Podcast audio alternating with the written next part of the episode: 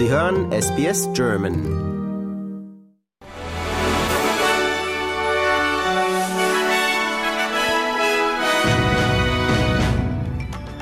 Sie hören den SBS German News Flash an diesem Dienstag, den 5. Dezember. Mein Name ist Benjamin Kantak.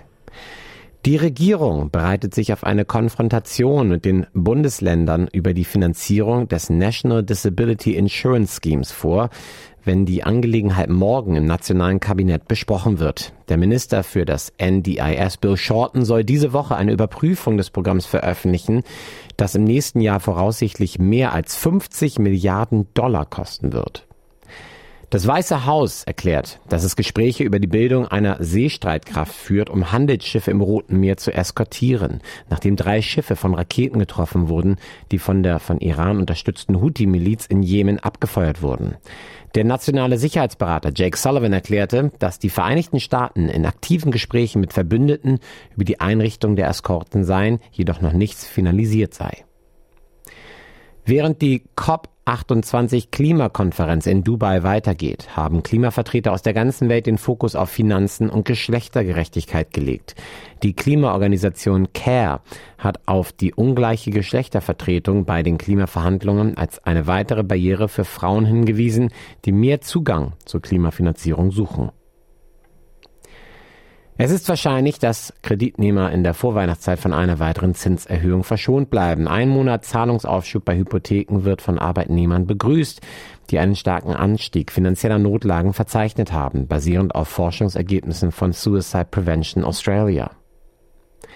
Zwei Immigranten, die nach einer Entscheidung des High Court aus der unbefristeten Inhaftierung entlassen wurden, wurden angeklagt, weil sie angeblich erneut straffällig geworden sind.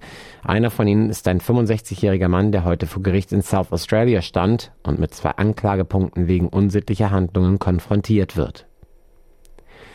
Das Kabinenpersonal von Virgin Australia wird während der geschäftigen Weihnachtszeit in den Streik treten, es sei denn, die Fluggesellschaft kommt mit besseren Gehalts- und Arbeitsbedingungen an den Verhandlungstisch. Die Mitglieder der Gewerkschaft der Transportarbeiter stimmten am Montag zu 99 Prozent dafür, 24-stündige Streiks zu beginnen, es sei denn, es könne eine neue Vereinbarung mit dem Unternehmen getroffen werden. Ein tropisches Tiefdruckgebiet vor der Küste von Queensland hat eine hohe Wahrscheinlichkeit, sich zum ersten Zyklon des Sommers zu entwickeln.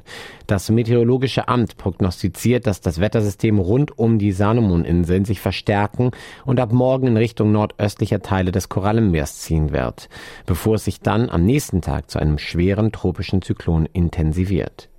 Redaktionsschluss für diese Meldungen ist der 5. Dezember um 15 Uhr Australian Eastern Daylight Time.